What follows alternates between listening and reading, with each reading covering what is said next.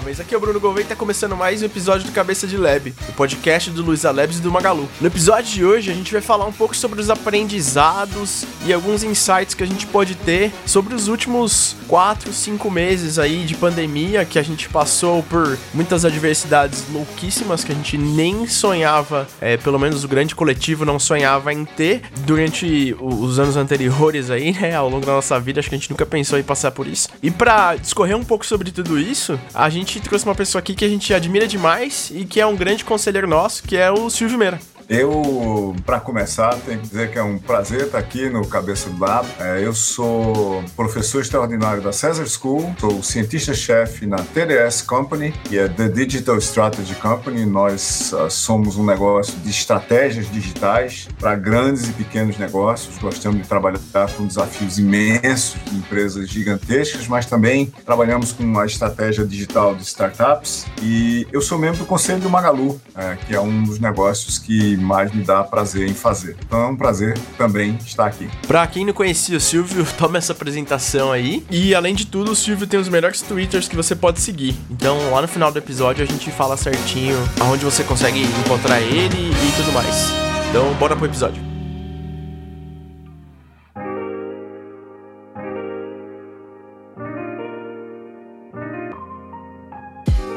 Já estamos entrando no quarto mês de, de Covid aí, de pandemia. A economia já teve aí, se eu não me engano, 9 trilhões de dólares injetados na economia global para fazer tudo rodar. É, América do Sul é o, o, lugar que mais tem casos. A gente tem quase 30% dos casos globais aí. Um lugar que é fora do Brasil, mas é um segundo Brasil, que é a Flórida.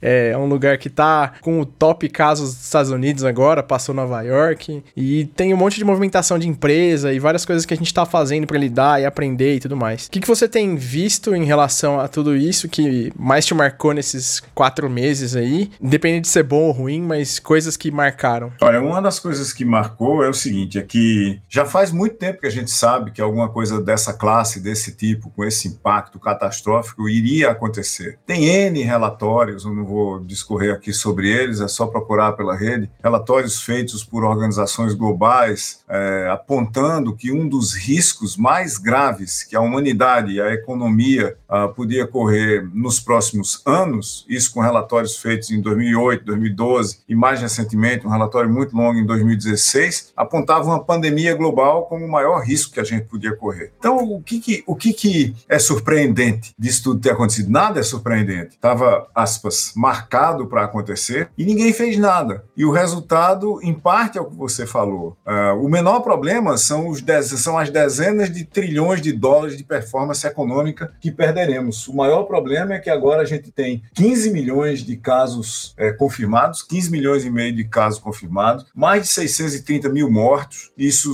o, a contagem oficial, a gente sabe que é uma notificação pesada, principalmente nos países com menos estruturas formais de notificação. Então, muito provavelmente, a gente já deve ter passado de um milhão de mortos. E por quê? Porque a essa altura do campeonato, nós estamos em 2020, ainda há número de países, entre eles o país mais rico do mundo e o nosso também, discutindo se a OMS, a Organização Mundial de Saúde, tem ou não tem um papel para exercer uh, no controle de pandemias, de doença, no estabelecimento de padrões uh, de vigilância sanitária, por exemplo. Se a gente tivesse gasto, e esse é um grande se, mas é um número uh, feito assim no guardanapo de papel num bar virtual, né? num guardanapo virtual num bar virtual. Se a gente tivesse gasto algumas dezenas de bilhões bilhões de dólares por ano, nos últimos muitos anos, no aumento da segurança sanitária do mundo, incluindo aí o aumento da vigilância no desmatamento dos ecossistemas, no ataque à vida selvagem e assim por diante, a gente teria minimizado significativamente o impacto de uma pandemia como essa. Só para você ter uma ideia, a gente tem modelos matemáticos que mostram que pode haver cerca de 1 milhão e 700 mil vírus desconhecidos em hospedeiros animais. Desses desses, um em cada mil são coronavírus. Ou seja, em tese, pelo menos, há alguma coisa como 1.700 coronavírus esperando por nós. E nós temos os Estados Unidos saindo da OMS a essa altura do campeonato. É, Para quem articular isso globalmente? Quer dizer, as pessoas se esqueceram que nós não temos mais um mundo onde cada país pode se isolar. O mundo não é que seja cada país dependente dos outros, é que todos nós, pessoas, grupos, famílias, regiões, países, somos interdependentes. Para mim, o maior impacto dessa coisa toda é a gente ainda estar num ponto onde muita gente acha que pode ser independente. Não, eu vou fazer só o meu aqui e danem-se os outros. De jeito nenhum. O mundo está conectado, ele é totalmente em rede, seja física, seja digital, e ele é totalmente interdependente. Enquanto a gente não aprender isso, e eu espero que Covid-19 seja uma parte significativa desse processo de aprendizado, nós vamos entrar em outras paradas como essa, talvez ainda mais difíceis do que essa, no curto prazo. Com 1.700 coronavírus lá fora, ah, pelos modelos matemáticos, nos esperando, é bom a gente se preparar para isso. É, isso aí é um negócio que com certeza vai acontecer, mas tem outro negócio que me preocupa bastante, que é aquecimento global e toda a crise de aquecimento global que isso traz, que tem muita gente cética e muito governo cético, e assim, é, vai ser bem mais pesado que isso, sabe? E, e como que a gente vai fazer para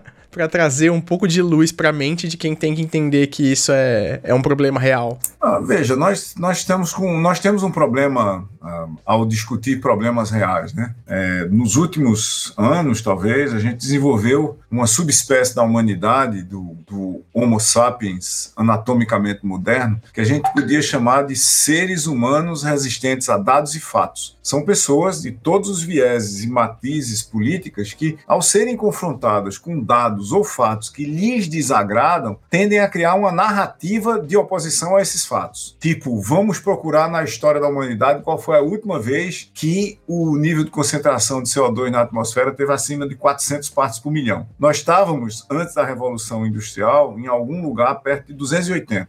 Tudo leva a crer que nós passaremos de 500 e passaremos muito de 500 partes por milhão de CO2 na atmosfera. Qual a consequência direta disso? Bom, a gente já pode imaginar, pelo, por tudo que a gente está vendo, algumas das consequências diretas. Por exemplo, todo o gelo do Ártico derretendo no verão no hemisfério norte. Temperaturas acima de 38 graus em cidades na Sibéria que ficam dentro do círculo ártico. Isso leva ao quê? Ao derretimento do permafrost, a camada de terra congelada, que leva à emissão de metano, que é um gás de efeito estufa ainda mais danoso do que CO2. E esse processo é um processo de realimentações positivas, ou seja, cada vez que fica um pouco pior em alguma parte do cenário, cenário, fica muito pior em várias outras partes do cenário que levam a realimentação cada vez pior. Mas aparentemente, a gente tem uma parte significativa da humanidade que quer viver o seu aqui e agora a qualquer custo, sem pensar no futuro. Esse sem pensar no futuro vai ter consequências muito grandes no futuro, porque enquanto, por exemplo, nos próximos 30 anos, talvez o nível do mar aqui no Recife, uma cidade costeira onde eu moro há 35 anos, talvez ele não, não suba o suficiente para se tornar preocupante e ameaçar ameaçar as infraestruturas e a vida na cidade, vamos imaginar que em 30 anos ele suba 30 centímetros, um centímetro por ano, se você sair integrando nos próximos 100 anos ele subir um metro, uma parte significativa do Recife fica inviável. Assim como toda a infraestrutura costeira do Brasil, de cidades, de estradas, de fibras óticas, de absolutamente tudo, vai para baixo d'água. Você falou na Flórida, a Flórida já tem problemas de estradas nas quis ali na Flórida, que na maré alta elas ficam submersas, não é? Isso, isso não aconteceu por acaso. E existem evidências bastante claras que o contributo humano, o contributo antropomórfico de criar essa forma desse aquecimento é inevitavelmente uma parte significativa disso. A, a antropogenia né, da forma que a gente deu para o aquecimento global, é, queimando carvão, até na internet, né, cerca de 40% de todos os servidores da internet tiram a sua energia de carvão. A internet não é uma forma limpa de processamento de informação fora de lugares como o Brasil. O Brasil a gente tem uma matriz energética extremamente limpa, talvez até porque a gente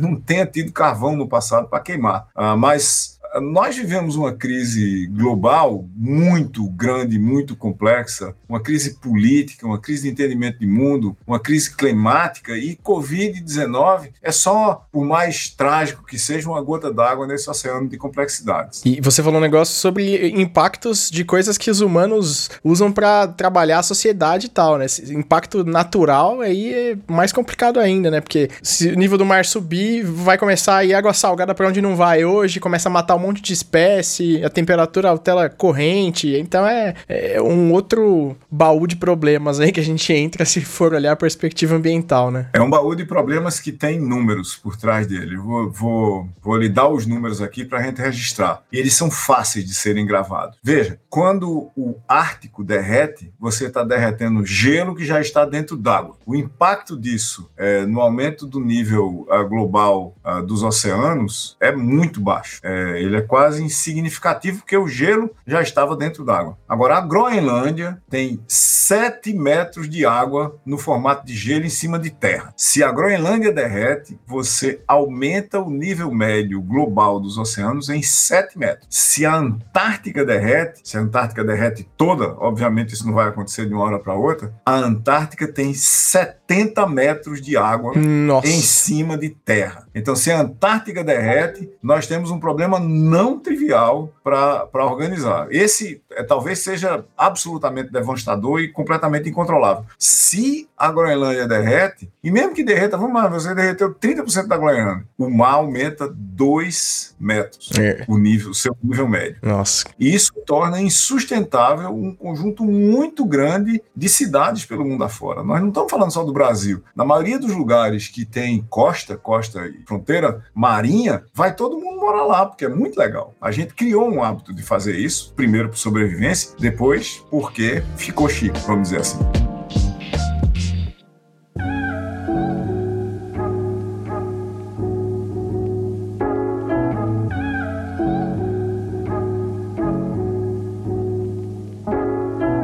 Trazendo um pouco para uma parte talvez um pouco mais positiva da perspectiva que quem tá ouvindo pode causar em relação a essas mudanças. É, tem um negócio que você falou pra gente aqui que eu lembro de, um, uma live que você fez pra gente aqui do Labs. Você comentou sobre ESG e sobre algumas coisas que as empresas é, devem e já é mostrado que tem resultados maiores, empresas que adotam políticas de ESG e quem não conhece ESG é, é Environmental, Social e, e, Corporate Governance, se não me engano é isso, né? É, é isso mesmo. E a ideia é que a gente explore é, justamente esses temas, né? De ambiente, de, de interação e positiva socialmente e ter uma governança corporativa voltada para impactos nisso, né? E a gente já tem números que provam que isso aí tem é, resultados econômicos para essas empresas melhor, né? É, quando, quando você uh, pensa em princípios, né? Uh, veja, tem, tem um, um, caso agora que está sendo manchete na Inglaterra quase todo dia, que é basicamente a descoberta oferta de lugares uh, de fabricação de roupas para grandes marcas inglesas, para marcas muito populares, onde basicamente você usava trabalho semi-escravo em ambiente completamente impróprio para onde o trabalho estava feito. Uh, se o trabalho era semi-escravo, obviamente a remuneração era muito abaixo do que deveria ser, mas ainda por cima com as pessoas sujeitas à infecção por Covid-19 e com as marcas basicamente dizendo que não tinham nada a ver com aquilo. Investigações até bastante simples, mostraram e mostram que muitas marcas chegam para seus fornecedores e dizem: Olha, eu quero tal produto, um sapato, uma roupa, for, o melhor possível, uma cadeira, né, um móvel, o melhor possível, pelo menor preço possível, pouco importa como você vai conseguir. Isso é basicamente o que a gente chamaria de uma licença para matar, né? É. Porque se é a melhor, a melhor mesa de mogno pelo preço, pelo menor preço que você conseguir, pode apostar porque vai, que vai ter bandeira de desmatamento da Amazônia envolvida, que é uma das últimas reservas globais é, de madeiras nobres na Amazônia ou de florestas na Tailândia, nas Filipinas, onde ainda há esse tipo de madeira mais sofisticado, como o mogno, por exemplo. Não estou dizendo que seja só necessariamente ele. Mas quando você, como corporação, você não se preocupa do ponto de vista, por exemplo, ambiental, de onde que vem o que você compra e vende. Social, qual é o impacto do que você causa. Governança, se você está se comportando como não só todas as leis mandariam. Porque o problema não é só ser legal. A gente viu agora, é, nesse episódio de Covid-19, pessoas de classe média alta pedindo auxílio de 600 reais porque elas passavam no crivo de pedir auxílio. Pode ser legal, mas é imoral. É. Existe uma brecha na lei. O fato de existir uma brecha na lei que vai permitir que nós dois peçamos auxílio, se nós pedirmos, nós estaremos cometendo um desatino. Pode não ser um crime, mas essa é aquela coisa, aquela falha de caráter que é inaceitável, não é? Então, o, o ponto, qual que é o ponto? Se você tem uma sociedade na qual um subconjunto dela é, resolve se dar bem em detrimento do resto, no fim o todo colapsa. E por que, que a gente sabe que o todo colapsa? Porque ele colapsa sistematicamente desde o começo da história da civilização. A civilização, se a gente quiser, assim, fazer uma conta por alto, na Terra tem entre 12 e 15 mil anos. Quando que colapsou? Toda vez que uma pequena casta resolve, resolve explorar o todo. Toda vez que uma pequena casta resolve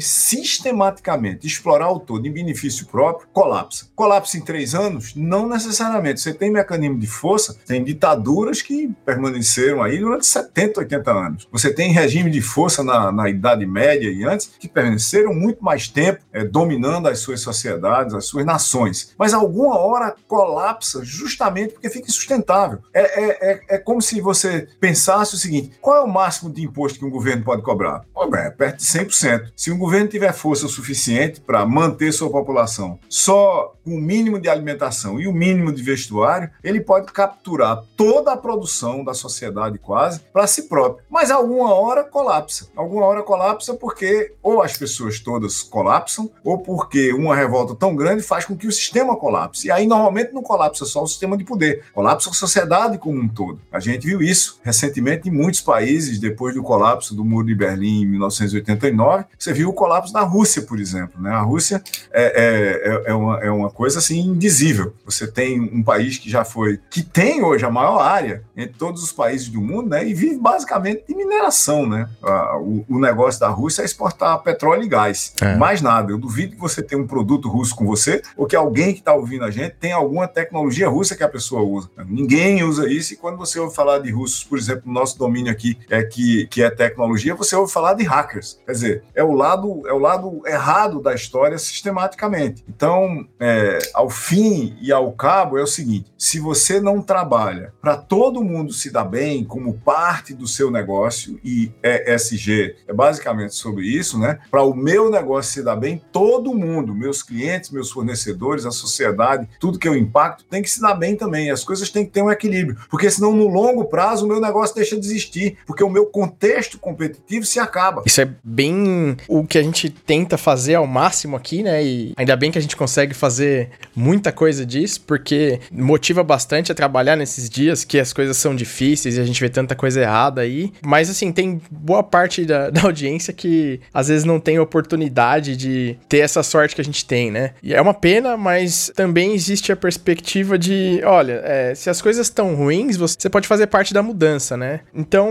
uma coisa até que eu, que eu conversei quando eu gravei com o Marcelo Silva foi relacionado a como que a gente é, que tá numa empresa que de repente não tem essas práticas é, pode impactar, né? Talvez não na empresa diretamente, porque isso é um negócio mais longo prazo, mas como que outros tipos de prática podem trazer esse impacto positivo para alguém que tá num contexto que não tem tantas oportunidades assim? Veja, a primeira coisa que eu acho que a gente podia fazer é o seguinte: para você que pode escolher onde trabalhar, escolha mesmo. Nem todo mundo pode escolher onde trabalhar, mas uma parcela da, da população pode escolher trabalhar. Por exemplo, coders, designers, especialistas em dados, em segurança de informação. Quando a gente olha para a galera do, do Magalu, você pode escolher onde, onde trabalhar, no, no, no caso do, do Luiza Labs, né? A demanda por coders, por designers, por especialistas em segurança, em usabilidade, interface, jornada, big data, inteligência artificial, realidade virtual, a demanda nessa, nessa área da economia é muito maior do que a oferta de capital humano. Então a primeira coisa é o seguinte: eu posso escolher onde é que eu vou trabalhar. Faça uma análise de quais são as práticas das empresas que lhe oferecem emprego. Vale a pena trabalhar lá? Eu, eu vez por outra, faço a pergunta nas minhas disciplinas de graduação e pós-graduação, que é a seguinte: se você recebesse uma oferta que paga o dobro do que você ganha hoje, trabalhando em qualquer empresa é, legal, no sentido, no sentido amplo, né? não só legal e legítima, mas boa de se trabalhar, que tem práticas legais de, de ESG, se você recebe assim, uma oferta do dobro do seu salário para você trabalhar na informatização do jogo do bicho, você iria? Isso é uma pergunta definidora da sua vida. Entendeu? Se você for, você está na contravenção, porque você vai passar a fazer parte de uma quadrilha que está informatizando o jogo do bicho. Quer você queira, quer você não queira. Não, mas eu só estou escrevendo um software. Isso é a mesma coisa de você decidir trabalhar na indústria de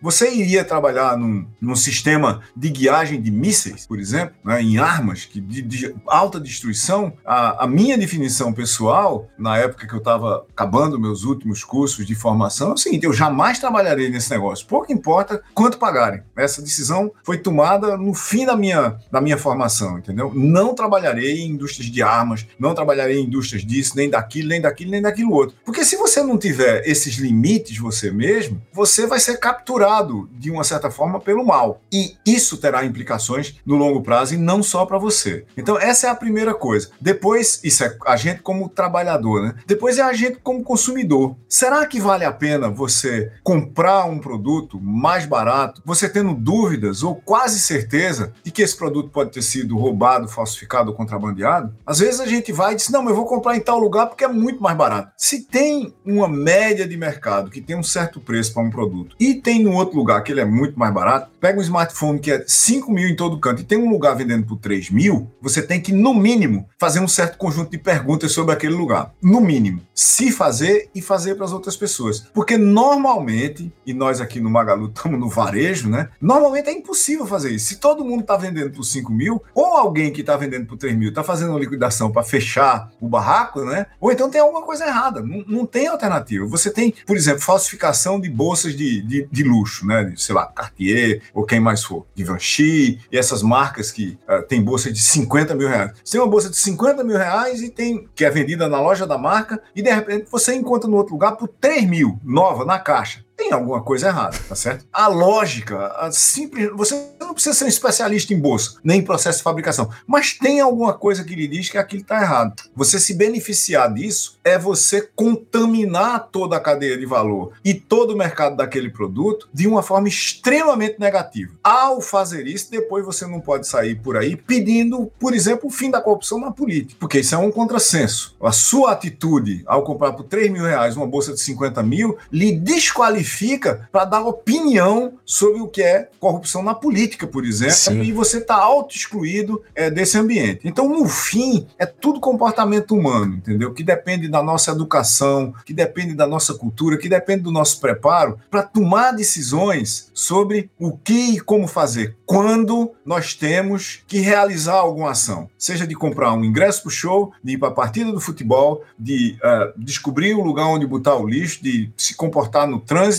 ou de comprar qualquer coisa, seja lá onde for. E a isso é ainda mais fundamental quando a gente trabalha para produzir alguma coisa. Isso exige um julgamento moral de todos nós. É uma consistência moral em todos os, os, os campos, né? Não é só, só em um que você julga que vai te dar retorno e o resto tudo bem eu ser errado, né? É bem isso. Exatamente.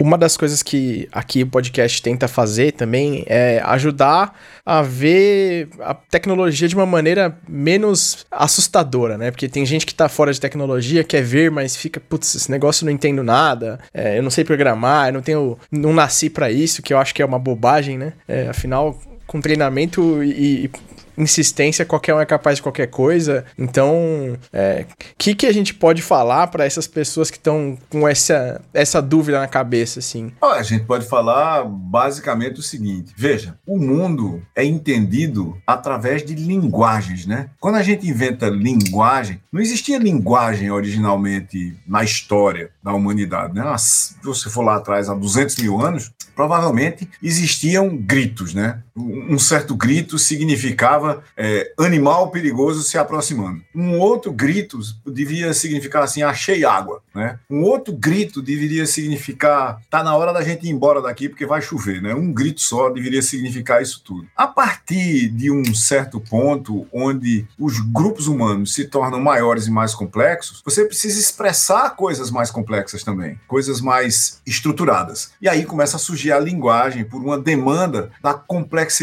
das interações entre as pessoas. Quando linguagem surge, você começa a criar uma certa mágica, que é o tempo. Veja, sem linguagem não tem tempo. Se eu não puder nem contar histórias, nem fazer planos, contar histórias é o que aconteceu, fazer planos é o que pode vir a acontecer, eu não tenho a noção do tempo. A noção do tempo intrinsecamente humano. Ele passa como tempo universal, mas não passa como tempo humano e há um mega debate filosófico sobre isso. Aí o que é que é uma linguagem de programação? É uma linguagem de códigos muito mais simples do que o português e muito mais simples do que o português poético dos grandes autores como Manuel Bandeira, Carlos Drummond de Andrade, Carlos Pena Filho e tantos outros. Uma linguagem de códigos simples de escrever como é que vai ser o futuro. Se você consegue fazer um plano sobre ir para o supermercado, comprar feijão, arroz, macarrão, carne, cerveja amanhã, você, você consegue fazer um programa de computador. É só você aprender os códigos básicos. O que é cerveja dentro do, do código, o que é arroz dentro do código, o que é isso dentro do código, o que é o tempo dentro do código. Eu digo, olha, faça essas quatro coisas aqui, pare e espere cinco minutos. Ou que apareça um sinal vermelho dizendo para você fazer tal coisa. O código, por exemplo, que está dentro de um carro autônomo, tem um trecho dele que diz continue em frente em linha reta, a menos que a rua faça uma curva, tá certo? A menos que apareça um sinal de trânsito vermelho. Aí você tem que parar, quer dizer, aí são duas coisas ao mesmo tempo. Continue em frente em linha reta, a menos que a rua faça uma curva, e aí acompanha a curva. E se não tiver nenhum sinal de trânsito vermelho na sua frente, se tiver um sinal de trânsito vermelho, pare e espere que ele fique verde de novo. Isso é um programa de computador. A única diferença que tem é que tem uma linguagem específica, uma parte gigantesca delas, codificada a partir do inglês. Se, aí, if, rua continua andando, then, então, faça um conjunto de coisas, else, faça um outro conjunto de coisas. Qualquer pessoa que escreva uma frase simples em português, daquela tipo,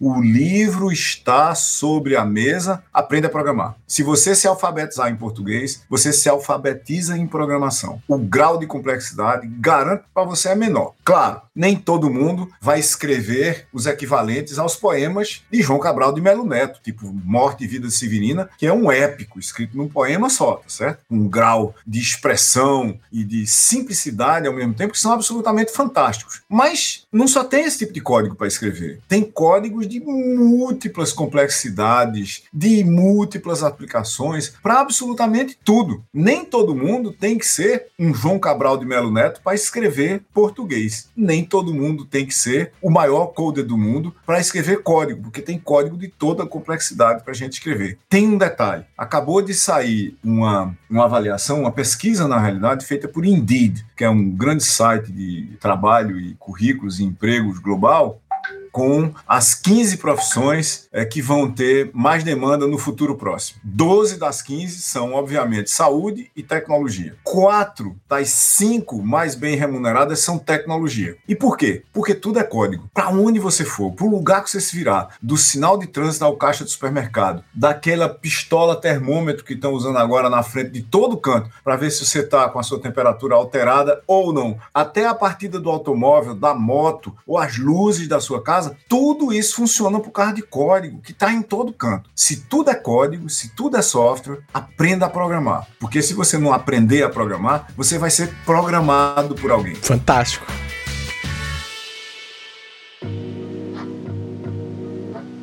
Nessa linha ainda de como que a Covid causou todos os planos, por exemplo, que a gente tinha aqui no Labs, de flexibilizar conhecimento e conseguir trazer gente que está começando para cá, é, ajudar as pessoas a começarem e tudo mais, isso obviamente causou um grande impacto, né? Até na educação, deu uma chacoalhada em como as pessoas estão se preparando agora para ir para a universidade, tem muita gente que está sendo impactada negativamente, tem muita universidade que não está sabendo lidar com as mudanças disso. É, como que que você vê que a gente tá aprendendo esse ambiente de aprendizagem e, e como que você acha que as empresas ainda nessa linha do, do ESG é, tendem a aprender, as que aprenderem a impactar positivamente esse, esse processo? Mas essa é a pergunta de 7,5 bilhões de pessoas, né?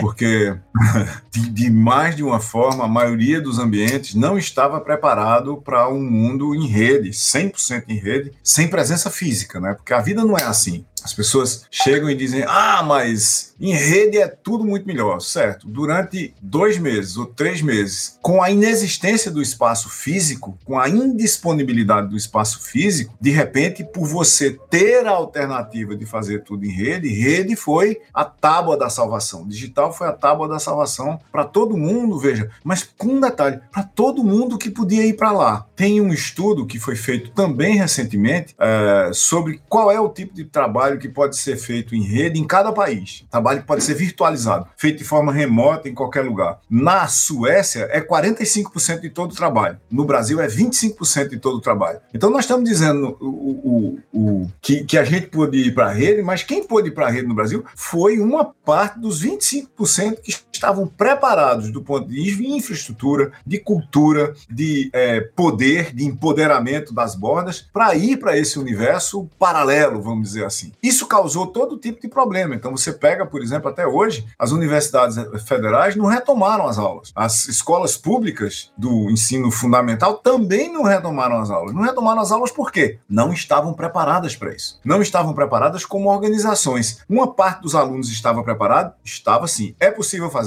É possível sim, porque o setor privado fez. Se o setor privado fez, é um problema de investimento, de como é que você cria condições de equidade para quem não tinha acesso ou aos dispositivos ou a conectividade, subir para o nível de passar a ter e aí você fazer com que a instituição funcionasse online, 100% online. O que, que eu acho que vai acontecer no longo prazo em todas as instituições? É, certamente, para um conjunto de pessoas, você ter a possibilidade de trabalhar online, sem presença física, no local clássico de trabalho, pelo menos vários dias por semana, vai ser fundamental na oferta de emprego. É isso que as pesquisas mostram. Mas para um outro conjunto de pessoas que precisa de presença física, que sente a necessidade de trabalhar gregariamente, essas pessoas voltarão para o local de trabalho e para elas ele será majoritariamente físico. Para certo tipo de projeto que envolve a elaboração de objetos físicos complexos de forma colaborativa, muito provavelmente 100% desse trabalho foi você abrir uma certa largura de banda para ter desde trabalho 100% físico até trabalho 100% virtual, mas que no caso do 100% virtual, por exemplo, na economia brasileira, afeta no máximo 25% do trabalho. No caso da Suécia, ainda abaixo do Brasil e nenhum acima da Suécia. Né? Países mais agrários, mais primários do que o Brasil, têm, obviamente, uma porcentagem ainda menor do trabalho que pode ser feita virtualmente. Ah, do meu ponto de vista particular, eu acho que o grande desafio é você manter produtividade de longo prazo, manter a cultura no longo prazo, principalmente a parte, os fragmentos da cultura que depois se tornam chave que depende de conexões fracas, de você estar tá passando no corredor e encontrar com alguém. A internet não tem corredores. A internet não tem a máquina de cafezinho, nem tem a máquina de tomar água. Tá todo mundo espalhado, cada um na sua casa. Os encontros fortuitos deixaram de existir e os craques na cultura das empresas que dependem desses encontros fortuitos começaram a aparecer também. Então eu acho que a gente vai ter um retorno que vai liberar muito mais gente para trabalhar em casa quando as pessoas quiserem, ou trabalhar remotamente, mesmo que não seja em casa, trabalhar em outros locais, desde que, vez por outra, e talvez mais de uma vez por semana, as pessoas estejam nos locais de trabalho quando isso for exigido por causa de trocas preciosas. Eu acho que a oportunidade de você ir para o local de trabalho, e eu trato isso como uma oportunidade, deve ser tratada de tal forma que presença física seja demandada apenas para atividades preciosas mas para o normal, para reuniões, para a gente gravar é, um podcast desse aqui, por exemplo, claro que a gente pode fazer remotamente. Talvez no passado a gente tivesse que marcar uma agenda quando eu estivesse em São Paulo para passar um tempo em algum lugar para fazer isso. E é claro que isso era desnecessário. Como a gente tá vendo aqui e agora. É, exatamente. Embora seja muito agradável gravar é, fisicamente e ter a pessoa ali na frente, mas assim, ligar a câmera e fazer que a gente já tá fazendo ajuda muito para você interagir, né? Afinal, você vê o que a pessoa tá, como tá agindo do outro lado, uhum. quando a pessoa quer falar, a reação. Então, ligar as câmeras também é uma prática muito boa, assim. Vê que eu tô comendo meu sanduíche aqui, né?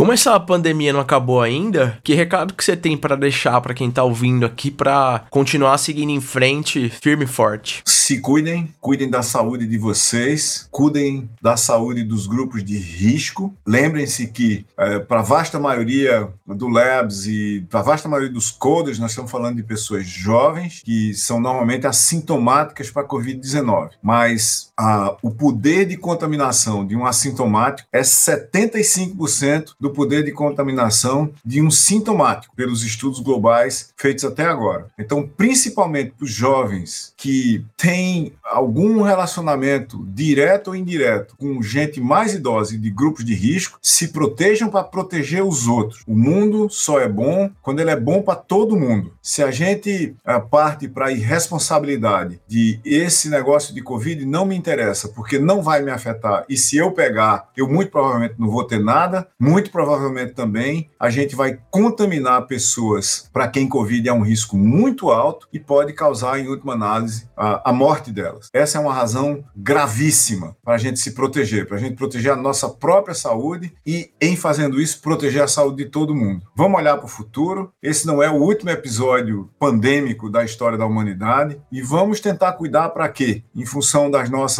ações, das nossas atitudes e das nossas realizações, o mundo esteja muito mais preparado para a próxima. O que quer dizer que nós temos que entender, cada um de nós e todos nós, que nós não somos dependentes uns dos outros. E também nós não somos independentes. O que nós somos em rede é interdependentes. E essa interdependência é global. Todos dependem de todos e são afetados, cada um no seu lugar, por tudo que acontece a qualquer um nos seus lugares.